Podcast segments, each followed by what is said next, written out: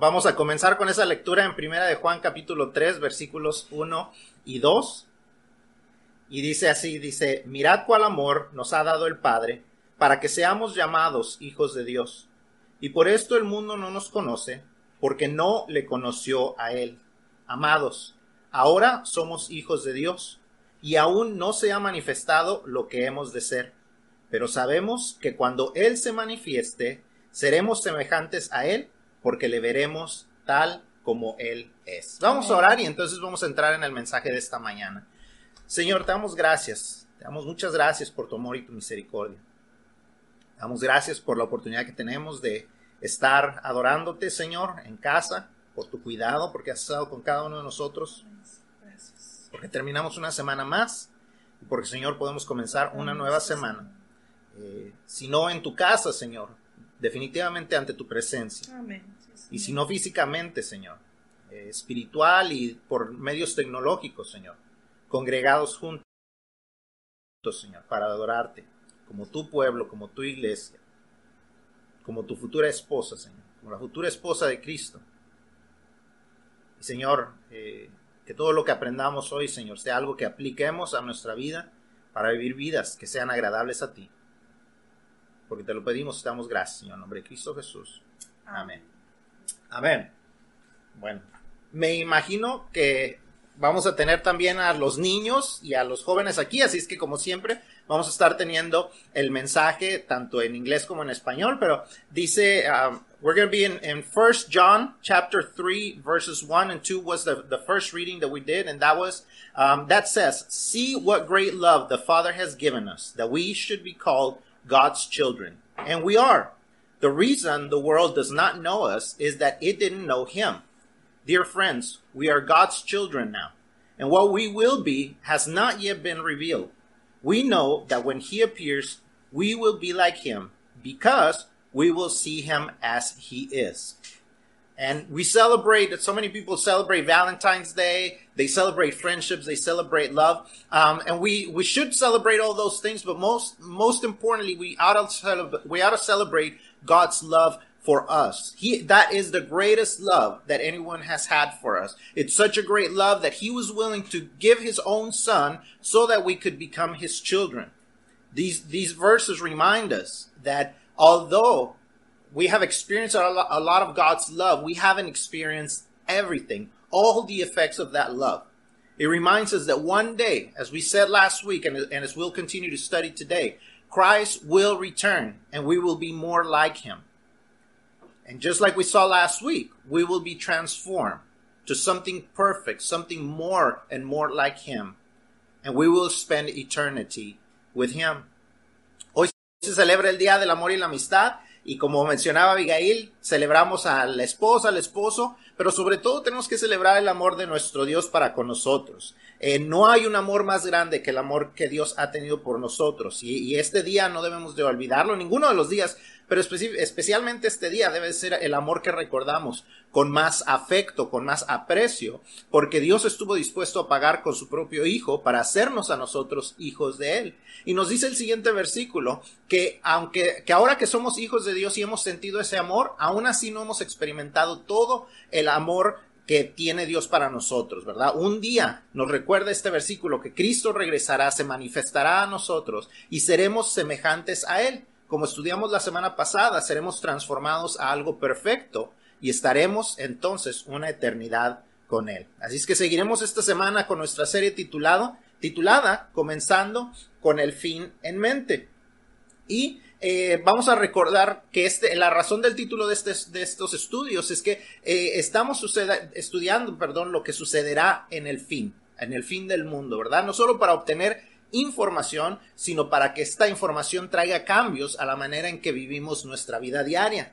Tenemos, eh, tener el fin del mundo en, mente no es algo para preocuparnos, sino, sino para ocuparnos. O sea, no tenemos que estar preocupados, ay, ¿cuándo me voy a morir? ¿Cuándo se va a acabar este mundo? No es para preocuparnos, es para ocuparnos, o sea, para hacer lo que Dios quiere que hagamos, qué es lo que es, es, conocer lo que Dios quiere que hagamos, qué es lo que va a suceder en el futuro y cómo nosotros entonces vamos a poder participar del futuro que Dios nos promete si somos el tipo de personas que Él quiere que seamos.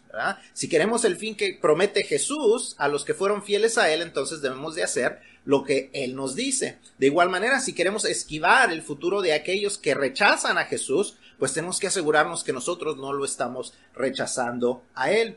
As we study, uh, as we've been studying in the last few weeks, we're talking about what's going to happen in the future and what, what God is going to do in the future. We should be not preoccupied by it, but get occupied in it. We should not be worried about it, but we should be working on things. We ought to be figuring out what it is that God is telling us about the future and how that is going to affect us and how we make sure that we have the kind of future that we want. See, God tells us what's going to happen to the people that are faithful to Him and to those who reject Him. So if we don't want to be the ones who rejected Him, then we have to figure out what it is that He wants us to do.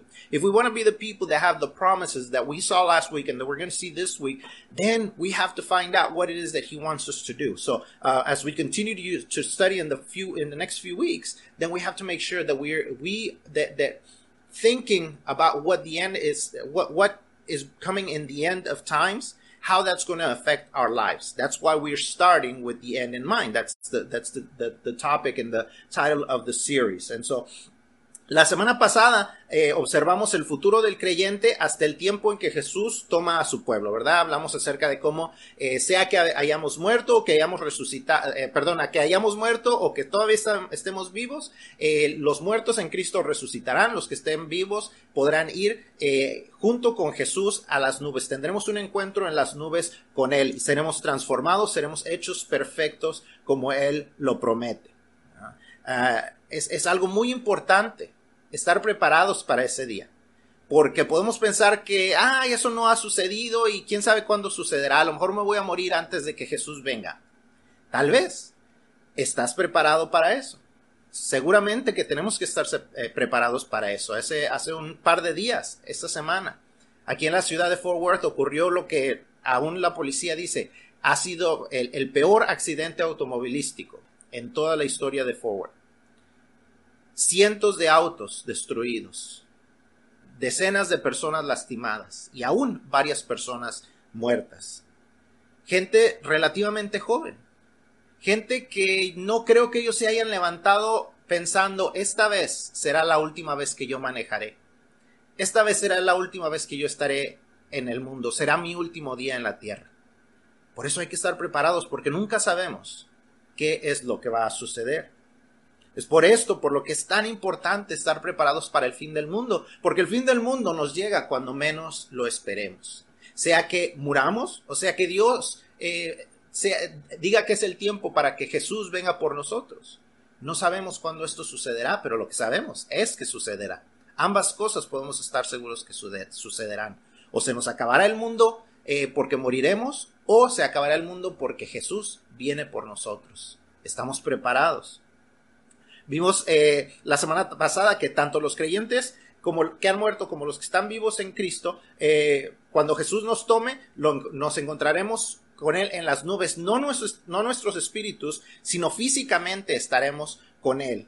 Hoy continuaremos con lo que hablamos la semana pasada y vamos a, responder la pregunta, ¿qué sucede después de eso a los creyentes? Lo que vamos a estudiar sucederá durante un periodo de siete años que la Biblia le, llama eh, la gran tribulación. Son tiempos en que la tierra, la gente que esté en la tierra, la gente que no ha creído en Cristo y que todavía esté viva, experimentará tiempos muy difíciles. No vamos a entrar mucho en detalle en esta semana, porque las próximas dos semanas vamos a hablar un poquito más acerca de eso, pero eh, esto es lo que va a estar sucediendo. Mientras esto sucede, eh, déjenme aquí moverle antes. Eh, en, esta imagen que ustedes pueden ver en sus pantallas es, un poquito de lo que, lo que va a suceder. Está en inglés, pero creo que es, es, fácil entender las, las, este, las imágenes, ¿verdad? Cuando somos, somos tomados, donde dice rapture, donde somos tomados, donde somos eh, llevados por Jesús, vamos a pasar, como vamos a ver hoy, por el, el delante del, del, juicio de Jesús, vamos a pasar por las bodas del Cordero y vamos a, a venir con Él en esa segunda venida. Mientras tanto, como pueden ver abajo, está pasando este mundo un tiempo, un periodo de tribulación de siete años. Y eso es lo que vamos a estar estudiando hoy y las próximas dos semanas. ¿Qué es lo que pasa en el cielo y qué es lo que va a estar pasando en la tierra durante ese tiempo? Eh, mientras la iglesia experimenta la reunión con su Salvador, eh, es llevada al cielo y experimenta ciertas cosas en el cielo, en la tierra estará sucediendo un periodo de gran sufrimiento. Así es que, ¿dónde queremos pasar el tiempo? ¿Queremos pasarlo con Jesús o queremos pasar por el sufrimiento? Porque hay, una gran diferencia en eso. Y, la gente a veces dice, ay, pues, pues a ver qué, qué Dios quiere. Dios quiere que nos salvemos. Dios ha provisto lo que, lo que necesitamos para salvarnos. Pero nosotros vamos a tomar esa decisión. Nosotros vamos a decidir creerle o no creerle, recibirlo o rechazarlo. Eso es lo que vamos a estar, lo que cada uno de nosotros tenemos que decidir. Así es que hoy vamos a ver el futuro de los creyentes al llegar al cielo. Okay? Uh, as, as, we talk about, as we have talked about in the last few weeks, um, we, we, we talked last week about what is the future for believers. We talked about how we're going to go to heaven, how we're going to be transformed, whether we have died in Christ or whether we ha- we are still alive, we're going to have a, a physical meeting in the in the clouds with Jesus. We're going to be completely transformed. And so if we want to make sure that we are part of that group, either the, the living ones or the dead ones, but we, we are the ones who believed in Jesus, we have to make that decision now. We cannot delay that decision at all. You see, we have to be ready for that. This week, you probably saw the news and you saw the accident in Fort Worth. You saw all the people that that were hurt and the people who died. Young people relatively young people in their 40s and 50s people who were left their homes that morning and they more than likely were not thinking that that would be the last time they would drive on earth. And so you have to be ready. You have to be ready because you never know when the end of the world comes for you and so we have to be ready. And so we're going to be talking about when we are when we become believers. What is it that we we are going to do? What is it that it's going to happen with us? Last week we talked about how we're going to be transformed, how our bodies are going to be transformed into something uh, perfect, something uh, that's never going to die. And so we're going to be taken up to heaven. And so today we're going to see what happens once we arrive in heaven. This this time period, as you can see on your screens, it's going to be a seven year period. While the, the world is going to a tribulation period of seven years, we're going to be in, in heaven with Jesus going through different things. As you can see, you're going to, we're, after the rapture, we're going to go, we're going to experience the judgment seat of Christ. We're going to experience the marriage, uh, the marriage supper of the Lamb, and we're going to experience uh, the, the second coming of Jesus when everyone will actually see him. And we're going to talk about how that affects us and what we can do to make sure that we're going to be able to experience that. So, uh, lo primero que debemos de saber es que cuando lleguemos al cielo vamos a estar, eh, eh, vamos a llegar al juicio de nuestras obras. Segunda de Corintios 5.12 dice, perdón. Segunda de Corintios dice, eh, 5.10 dice, porque es necesario que todos nosotros comparezcamos ante el tribunal de Cristo, para que cada uno reciba según lo que ha hecho mientras estaba en el cuerpo, sea bueno o sea malo. A veces pensamos, ah, ya cuando Jesús me, me, salvó, ya me, salvé del juicio. Vemos que no, vemos que Pablo nos está diciendo a los creyentes, porque Pablo le está hablando a los creyentes aquí en, en, la, en la ciudad de Corinto, les está diciendo, es necesario que todos, nosotros comparezcamos ante el tribunal de Cristo, para que cada uno reciba según lo que ha hecho mientras estaba en el cuerpo, tanto por lo bueno como por lo malo. Primero a los Corintios 3, al 17 no lo vamos a leer por causa del tiempo, pero le, invito a que lo lea en su tiempo personal. Y todos estos versículos están en el boletín que usted puede encontrar eh, en nuestra página de Facebook y en la página de, eh, Internet.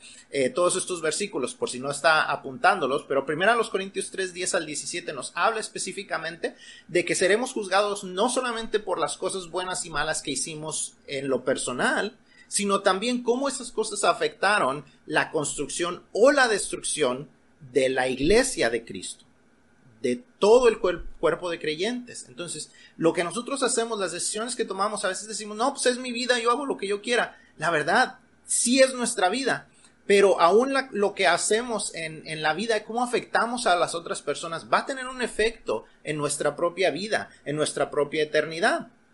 Nos dicen estos versículos que todo cristiano será juzgado por sus obras, no para salvación. No nos podemos salvar por nuestras obras, no nos podemos portar lo suficientemente bien, pero sí vamos a ser juzgados y, seremos juzgados por nuestras obras para recompensa. Ahí en Primera de Corintios 3 específicamente nos dice que podremos ser salvos. No vamos a perder nuestra salvación, Dios no nos va a quitar la salvación. Ya que Él nos salvó, no nos va a quitar la salvación. Pero, ¿qué, qué cosa que, nos dice que, que vamos a ser salvos dice que como por el fuego, vulgarmente diríamos, vamos a ser salvos, pero así como de panzazo, dice la gente, ¿no? O sea, como que apenas alcanzamos a entrar al cielo, pero qué triste que no vamos a tener nada de reconocimiento de parte de Dios. Pero podemos estar seguros, perdón, que, lo que hacemos en la vida eh, tiene un gran impacto en, en, en ese juicio. O sea, no es, no es como que no tenemos control de lo que va a suceder. Segunda de Juan 1.8 eh, nos recomienda esto, dice, mirad por vosotros mismos, para que no perdáis el fruto de vuestro trabajo, sino que recibáis galardón completo. O sea, que recibas completa tu, tu recompensa. Dice, miren para que no pierdan el fruto de su trabajo. O sea, esforzarnos tanto en Cristo para poder recibir el galardón o la recompensa que Él ha prometido. Y a veces nos preguntamos, bueno, pero ¿cómo hago eso? ¿Cómo me aseguro de eso? Miqueas 6.8 es un buen lugar para poder encontrar eso. Miqueas 6.8 nos dice cómo aseguramos ese galardón o recompensa completos. Nos preguntamos, ¿qué es lo que le agrada a Dios?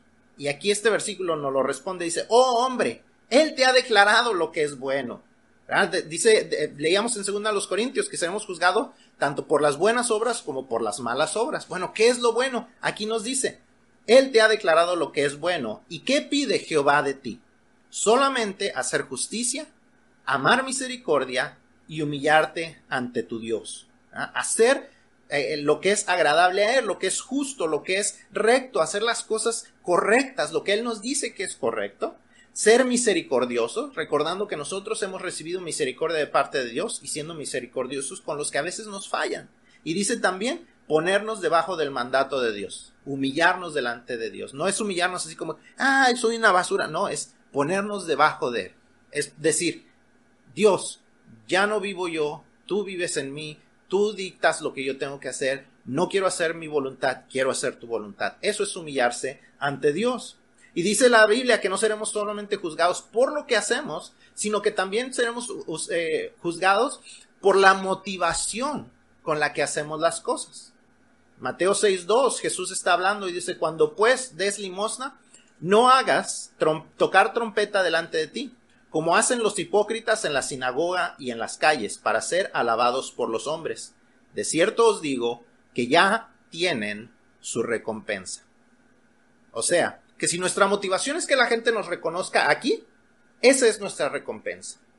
Si queremos la recompensa de Dios, no hagamos las cosas con la motivación de que la gente nos reconozca aquí, sino con la motivación de agradar a nuestro Dios, de como nos dice Miqueas, ¿qué es lo que pide Jehová de mí? Que haga justicia, que ame la misericordia y que me humille delante de él. Eso, entonces eso es lo que será recompensado. Nuestra motivación no debe ser hacer las cosas para ser reconocido por la gente, sino para ser recompensados por Dios cuando estemos frente al trono de juicio de Jesús. And so, as we study what's going to happen when we get up to heaven, once we get there, we're going to be judged. That's probably not what we were expecting, but that's what the Bible teaches that it's going to happen. 2 Corinthians 5:10 says, "For we must all appear before the judgment seat of Christ, so that each may be repaid for what he has done in the body, whether good or evil. See, we're all going to be judged, and, and Paul is talking to believers. We as believers sometimes think that, oh, I, I am saved by grace, I will not be judged. Actually, the Bible says that we will be judged as we will see later on, it's not for salvation. It's actually uh, for rewards. As it says here that we're going to be repaid for what we have done, but we're going to be, God is going to judge. Jesus is going to judge whether we did the right thing or whether we did the wrong thing. 1 Corinthians 3, 10 through 17, we're not going to read it, but it, I, I, hope that you will read it on your own. And, and 1 Corinthians 3 tells us that we will be judged, not only for what we do as individuals, but also how that affects the church. If we are destroying the church because we don't have a good testimony, there's going to be consequences for that. See, those verses tell us that we are going to be judged not for salvation, but we will be uh, rewarded for it. And also, uh, our, our, our works will be judged and they will be either rewarded or they will be destroyed. And it says that we won't lose our salvation, but it's it the, the phrase that it uses it's almost what we would say we will be saved by this by the skin of our teeth. It's like barely making it into heaven. And that's something to think about. What is it that i'm doing? Is what i'm doing something that's going to be recognized by jesus something that's going to make jesus rejoice? Or is it going to be something that he's going to be like man he barely made it. She barely made it. You see because we actually have control of how we're going to make jesus feel on that because we wonder what is it that he wants me to do? And the word of god tells us. See second john 1 8 tells us watch yourself so that you don't lose what you we have worked for but that you may receive a full reward. See god wants us to have a full reward. He wants to reward us for doing the right thing. Now what is the right thing? My, uh, micah 6 8 tells us mankind. He has told you each of he has told each of you what is good and what it is that the Lord requires of you. To act justly, to lose to love faithfulness, and to walk humbly with your God. See, there's three things that God requests of us so that we will be rewarded. He says that He wants us to act justly, to do the right thing, to seek doing the right thing, not what we already know that is wrong and continue to do it, but to do the right thing to choose to do the right thing, to love faithfulness, to love faithfulness, to, to, to love staying and remaining faithful to Him, to, to, to love his, his mercy, like He has given mercy to us, to, to, to give mercy to others. And it says, and to walk humbly with your God, which means we're going to let Him guide us. We're going to walk humbly, which means we're going to listen to where He wants to lead us when he says, I want you to do this, I want you to serve me in this place, I want you to use my gifts that I have given you in these manners, we say, Yes, Lord. Rather than, Oh, I'm, I'm too busy, or I can't do that, or I've done too many wrong things. No, he wants us to be humble, to remain humble, to, to put ourselves in his service. That's what he wants us to do. And not only is, is are we going to be judged according to what we are uh, doing, but also what's our motivation behind it. See, because we can do a lot of good things, but if the if it's with the wrong motivation, that's going to affect our reward as well. Matthew 6 2, Jesus is talking and says, So whenever you give to the poor, don't sound the trumpet before you, as the hypocrites do in the synagogues and on the streets, to be applauded by people. Truly I tell you, they have their reward. See, when we do the right thing here to be recognized by others, that's already our reward. We have the recognition of people, we have the applause of people, we have the appreciation of people. But guess what? That's all our reward is going to be. But when we do things with the motivation that we want to please God and not people, then we can assure that our reward will be up in heaven and not here.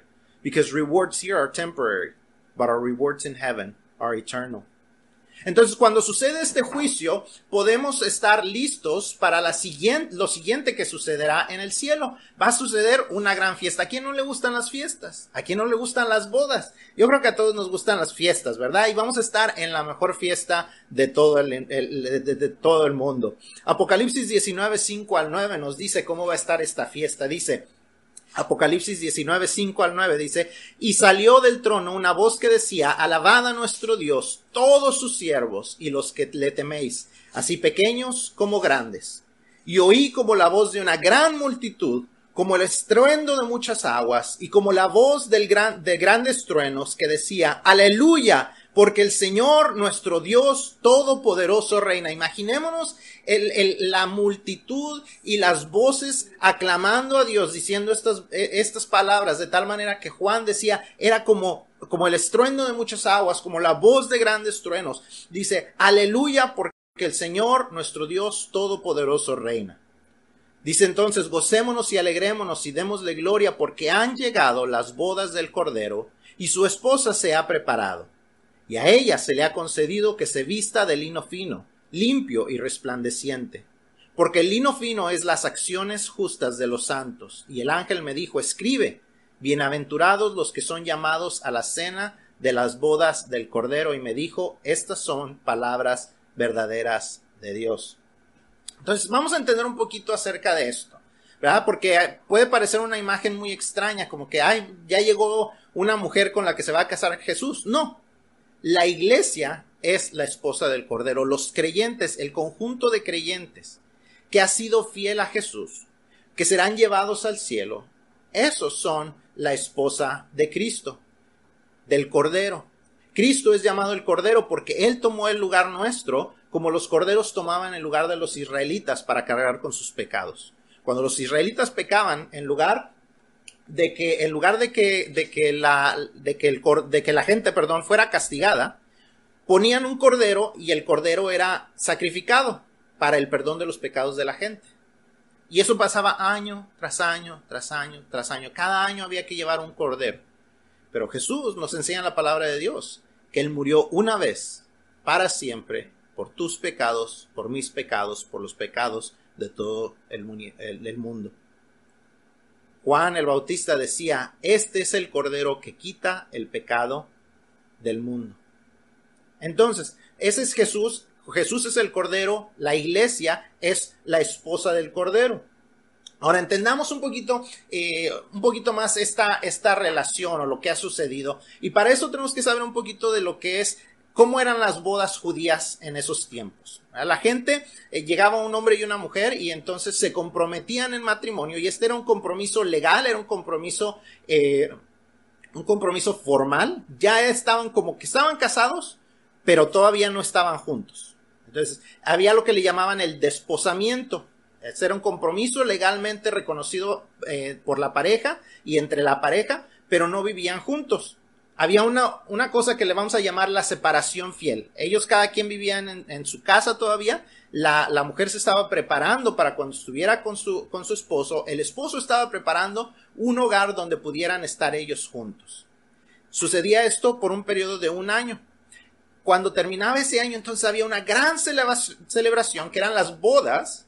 Y después de esas bodas ya el esposo se podía llevar a la esposa y podían estar juntos en ese hogar donde que él había construido para ella, donde podían estar felices. De igual manera, nosotros, eh, nuestra vida aquí en el mundo, eh, e, es, es, el desposamiento. Cuando hemos creído en Cristo, cuando hemos dicho, yo, yo confío en que Cristo es mi Salvador, que solamente Él me puede dar salvación y vida eterna, le entrego mi vida, me pongo a su, a, su servicio, Él es mi Señor, Él es mi Salvador, hacemos un compromiso con Cristo. Ese es un compromiso eh, que podríamos decir es un compromiso legal. Hemos sido adoptados a la familia de Dios en ese momento. Ya en ese momento somos hijos de Dios. Pero todavía no nos vamos al cielo con Dios, ¿verdad? Experimentamos lo que en, hace un momento le llamamos la separación fiel.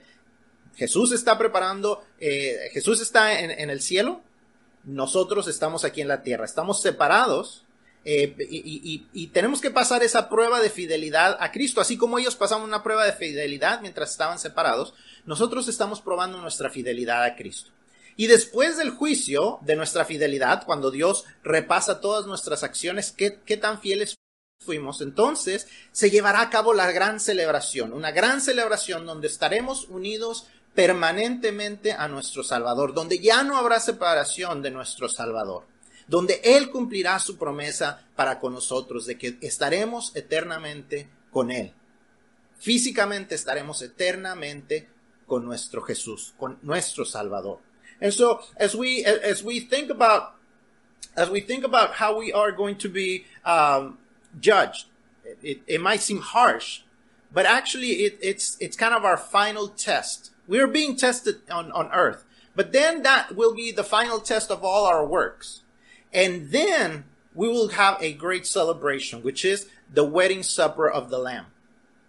Um, Revelation 19, 5 through 9 says, A voice came from the throne saying, Praise our God, all his servants, and the ones who fear him, both small and great. Then I heard something like the voice of a vast multitude, like the sound of cascading waters and like the rumbling loud thunder, saying, Hallelujah, because our Lord God, the Almighty reigns. Let us be glad, rejoice, and give him glory, because the marriage of the Lamb has come, and his bride has prepared, her, prepared herself. She was given fine linen to wear, bright and pure, for the fine linen represents the righteous acts of the saints. Then he said to me, Write, blessed are those invited to the marriage feast of the Lamb. He also said to me, These words of God are true. See, the words of God are true. The promise that he made becomes truth. The church is the, the, the, the, the bride of Christ. Christ is the lamb that is mentioned here. See, he was the sacrificial lamb that died for us, just like a lamb was used uh, year after year for the forgiveness of sins. But he was he's not sacrificed year after year because he's he was sacrificed once and forever for all of our sins. And so then we are we come to him as his bride. His eh, the, the church is his bride. And it says that we are wearing the white linen, and the white linen represents the righteous acts of the saints, the things we did right. This is why we are judged. So that everything that we did that was evil can be destroyed at that time and all we bring to him is our rewards, our righteousness, our the righteous things that we have done, so that we can present ourselves as that bride, that pure bride that has been waiting to marry her groom. And so when when we when we think about it, it we may not always understand it. So let's talk a little bit about what a Jewish wedding was like. See, when when they would get uh, betrothed, not beheaded, betrothed, they would they it meant that they were like engaged but it was a, very legal formal uh, commitment. It was almost like they were married but they didn't live together. And so then they were separated for a while where they both had to be faithful to one another. And so um, he would go and get their new home ready. And so after 12 months, about 12 months, he would come back. They would have a great celebration for the, the, the wedding supper and then he would take her home. And that's kind of the way we are in our relationship with Christ as a church. See, we made a commitment when we came and said, I believe in Jesus as my Savior. I want to be God's child. I believe that He is going to be my Lord. I'm going to give Him everything that I am, everything that I have, and, and, I am His. We are making a commitment with Him. Then we are separated. We are not with Him physically at the moment we are being remaining faithful. We are being tested for our faithfulness. But when he comes back, we will have that Lord, that, that supper, that wedding supper, that celebration when we will be his forevermore. It will be a great celebration where we will be, com- uh, we will be with him eternally. Physically, we'll be with him eternally. As much as we would like to do that right now, it's not the time yet. But there will be a time when we will be with our God, with our Savior forever. And He will fulfill all His promises. And He will allow us to experience great victories. And we will talk about that in a moment. Entonces, vamos a tener la gran celebración y entonces Él va a cumplir su promesa y va a cumplir otras promesas que nos, han, que nos ha hecho que solamente en ese momento se podrán cumplir. Y vamos a tener entonces nuestra victoria asegurada. Apocalipsis 5, 9 al 10 nos dice esto, dice, digno eres de tomar el libro, está hablando de Jesús, dice, digno eres de tomar el libro y abrir sus sellos, porque tú fuiste inmolado o sacrificado, y con tu sangre nos has redimido, nos has comprado para Dios, de todo linaje, lengua y pueblo y nación, y nos has hecho para nuestro Dios reyes y sacerdotes, y reinaremos sobre la tierra. Nos dice que vamos entonces nosotros a reinar sobre la tierra. ¿Qué es lo que eso significa? Cristo nos compró entonces con su sangre eh, a todo tipo de gente de todo lugar y nos prometió que reinaríamos en la tierra. ¿Cómo sucederá eso? Apocalipsis 19, 11 eh, en adelante hasta el capítulo 20, 1 y 10, todo eso es la gran, la gran historia de esta gran batalla. De una gran batalla en que vamos a venir con Jesús, vamos a venir como su ejército celestial y Él va a venir y Él va a vencer. Nosotros no vamos a tener que pelear. Él va a venir y Él va a vencer. Y Él va a reinar por mil años después de ganar esa guerra, donde tenemos esa victoria asegurada porque Él será quien, quien peleará y vencerá a Satanás, a todos los que han estado en contra de Él. ¿Y cómo sabemos entonces que nosotros vamos a reinar? Ya vimos uno de los versículos, pero vamos a ver algunos otros versículos que nos dicen también acerca de esto, ¿verdad? Ya dijimos que en las bodas del Cordero vamos a estar con Jesús y vamos a estar con Él eternamente. Entonces, si Él viene del cielo a la tierra y va a estar aquí mil años, seguramente no nos vamos a poder quedar en el cielo. Vamos a venir con Él. Y Apocalipsis 17, 14 nos habla acerca de esto.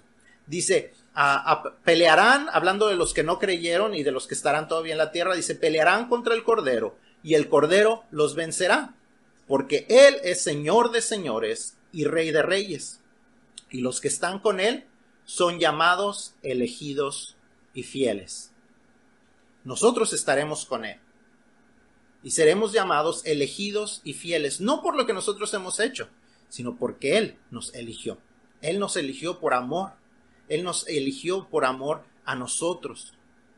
Y, si, hemos permanecido fieles, si verdaderamente hemos creído en Él, vamos a poder estar con Él. Tenemos esa seguridad de que vamos a venir y reinar eh, con Él esos mil años. ¿Qué sucederá después de esos mil años? Vamos a hablarlo en, en algunas semanas. Vamos a hablar más adelante acerca de eso. Pero eso es lo que va a estar sucediendo hasta, el, hasta cuando termine ese periodo que, que mencionamos de la gran tribulación. Y vamos a hablar más de la gran tribulación durante las próximas semanas. So, God promises this great victory. What's this great victory that He promises? Uh, Revelation 5 9 through 10 says, You are worthy to take the scroll and to open its seals because you were slaughtered and you purchased people for God by your blood from every tribe and language and people and nation. You made them a kingdom and priests to our God, and they will reign on the earth. See, Jesus bought us with his own, uh, by, by sacrificing himself. Uh, people from every nation, it tells us, from every tribe, from every language, every kind of ethnic group. He died to, to, to save the whole world.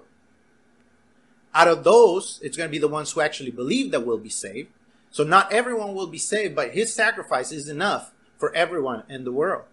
And so it says that we will be, we will reign on earth with him. Now, what does that mean?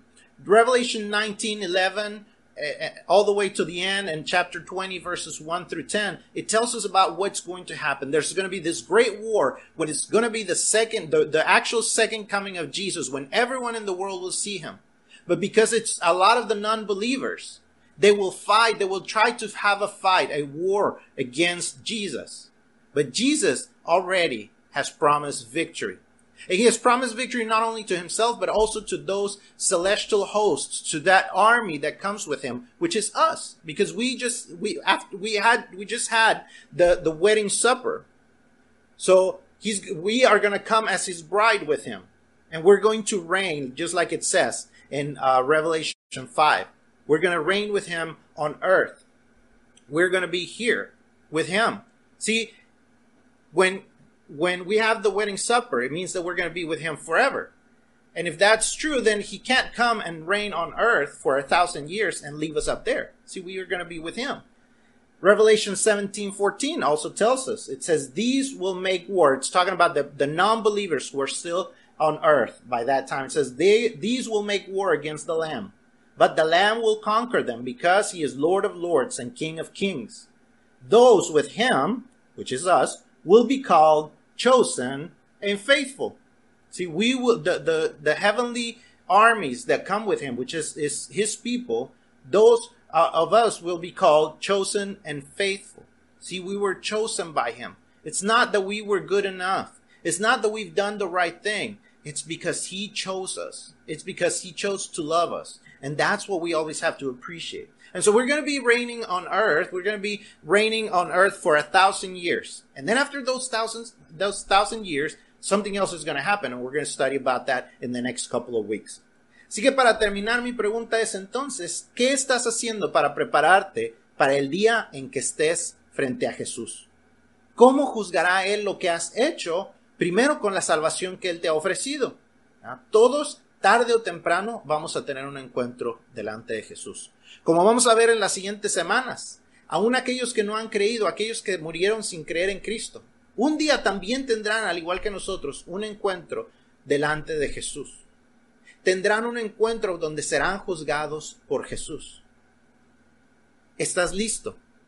para enfrentarte a Jesús? Primero vamos a responder, ¿qué hicimos con el regalo de la salvación? ¿Lo recibimos o lo rechazamos? ¿Ya recibiste el regalo de la salvación o no? Si no lo has hecho, es tiempo de que lo hagas. Si ya lo recibiste, ¿qué has estado haciendo con ese regalo? ¿Has construido sobre ese cimiento que es la salvación? ¿Qué, has construido sobre él? ¿Has servido a Dios o solo has sido un espectador dentro del reino de Dios? ¿Has sido una persona que ha decidido servirle a ese Dios que te salvó? ¿O has sido una persona que dice, ah, yo estoy contento con ir a la iglesia los domingos y ver cómo todo lo demás lo hacen, pero yo, yo estoy bien como vivo mi vida, ya soy salvo, ya estoy bien. Recuerda que todos seremos juzgados por lo que hagamos y por lo que no hagamos. ¿Has servido a Dios o solo has sido un espectador? Dios probará lo que hicimos. No nos va a quitar la salvación si verdaderamente hemos creído, pero qué triste que seramos salvos de panzazo. Que no haya nada que Cristo reconozca como algo digno de premiarse. Pero qué glorioso será cuando podamos ver que lo que hicimos es, eh, es, no solamente reconocido por Dios, sino que ojalá podamos ver alegría en el rostro de Jesús. Que podamos ver en el rostro de Jesús nuestro Salvador que lo que hicimos lo glorificó. Que glorificamos a Jesús con nuestras vidas. Que lo que Él esté juzgando diga, bien buen siervo fiel. Que podamos traer gozo a nuestro Señor. Si tú todavía ni siquiera has hecho la decisión de recibir a Cristo, hoy es el día para alistarte, para reconocerlo primero como tu Señor y Salvador, y segundo, para vivir una vida agradable a Él. So as we end today, I wanna, I wanna, I wanna make you think about a few things. First of all, are you ready for that personal encounter with Jesus? See, we all are going to have a personal encounter with Jesus. We all will come before the judgment seat of Christ. If you are saved, you will come so your, your works are tested so that you will be rewarded. But if you have rejected him as your savior, you still are going to have to face him as your judge. But it's not going to be so you can be rewarded. It's so that you will receive your punishment. See, when we reject Jesus, we can have a, we, we can be certain that we will have eternal punishment because that is the, that is the destiny of every person who rejects Jesus as their savior because we all have sinned. See, we all deserve to go to hell and to be punished. But because we have, we can believe in Jesus, then we can be saved from that. But we will all be judged. We all will be before Jesus. Are you ready for that meeting? Are you, ha- are you ready for that encounter with him? What will you say when he asks, What did you do with the salvation I offered you? Will you say, I received it and I lived for you? Or will you say, Man, I rejected it and now it's too late? Will you say, I received it and I worked for you? I did so many things. Let me show you everything I did. Or will you say, Well, I received you as my Savior, but I didn't really do anything for you. I was just a spectator. I would just go to church and show up. Now, he's not going to take away your salvation if you truly believed in him. But how sad that we have nothing to present to him. We have no rewards to show for it. We have nothing to show that will glorify him, that will show how he was our Lord and how much we appreciated everything we did.